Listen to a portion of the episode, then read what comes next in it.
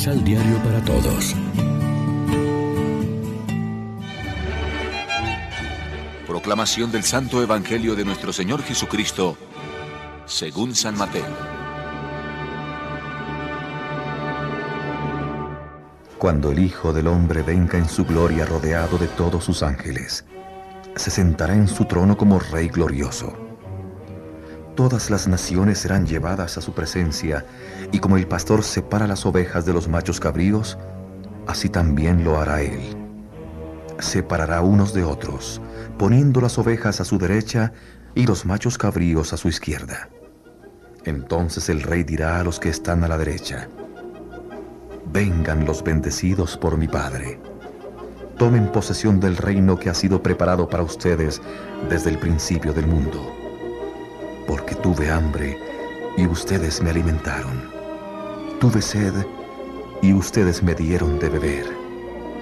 Pasé como forastero y ustedes me recibieron en su casa. Anduve sin ropas y me vistieron. Estaba enfermo y fueron a visitarme. Estuve en la cárcel y me fueron a ver. Entonces los buenos preguntarán, Señor, ¿cuándo te vimos hambriento y te dimos de comer? Sediento y te dimos de beber? ¿O forastero y te recibimos? ¿O sin ropa y te vestimos? ¿Cuándo te vimos enfermo o en la cárcel y te fuimos a ver? El rey responderá, en verdad les digo que cuando lo hicieron con alguno de estos más pequeños que son mis hermanos, lo hicieron conmigo. Al mismo tiempo dirá a los que estén a la izquierda, Malditos, aléjense de mí, vayan al fuego eterno que ha sido destinado para el diablo y para sus ángeles, porque tuve hambre y no me dieron de comer, tuve sed y no me dieron de beber, era forastero y no me recibieron en su casa. No tenía ropa y no me vistieron. Estuve enfermo y encarcelado y no me visitaron. Aquellos preguntarán también, Señor, ¿cuándo te vimos hambriento, sediento, desnudo o forastero, enfermo o encarcelado, y no te ayudamos? El rey les responderá, en verdad les digo que siempre que no lo hicieron con alguno de estos más pequeños, que son mis hermanos, conmigo no lo hicieron. Y estos irán al suplicio eterno y los buenos a la vida eterna. Lección Divina Amigos, ¿qué tal? Hoy es lunes 7 de marzo y a esta hora, como siempre, nos alimentamos con el pan de la palabra. Sobre el amor al prójimo habla el Evangelio de hoy, en el que Jesús describe en parábolas el juicio final. Este versará sobre la conducta respecto del hermano, especialmente el más necesitado. El trato que damos a los demás viene a, finalizar en Cristo porque Él se identifica con todo hombre. Si en el discurso del monte la motivación del amor universal, incluso al enemigo, que nos propone Jesús, estriba, como en el Levítico, en la santidad y perfección de Dios Padre, Aquí es la identificación de Jesús con el prójimo, especialmente con el más pobre y desamparado. En el texto evangélico de hoy queda patente el juicio divino de salvación no solo para los judíos, como explicaban los rabinos, sino para todo hombre y mujer de buena voluntad, para todos los pueblos y naciones. Lo que salva o condena a unos y otros es el amor o el desamor.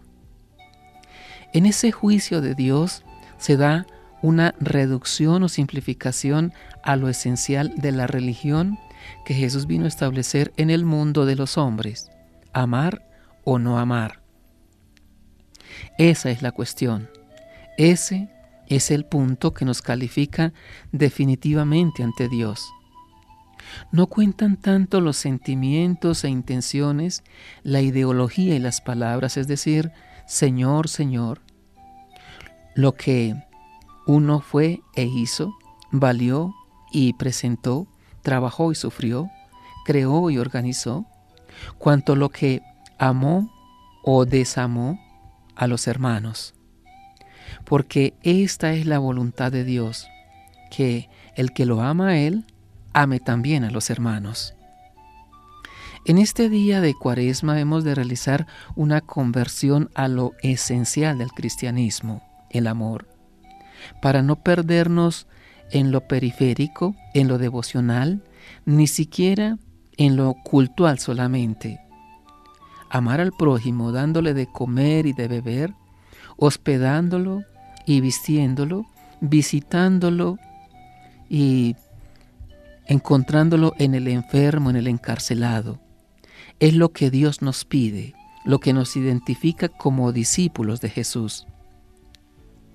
Reflexionemos. ¿Cómo hemos asumido la opción preferencial por los pobres como expresión concreta de la obediencia a la voluntad de Dios? Oremos juntos. Enciende nuestros corazones con el fuego de tu palabra y danos tu espíritu de amor que nos transforme por completo, para que amando a todos merezcamos aprobar tu examen final. Amén. María, Reina de los Apóstoles, ruega por nosotros.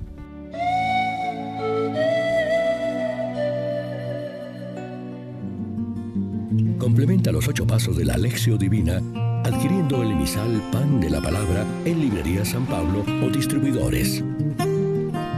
Más información www.sanpablo.co Pan de la Palabra.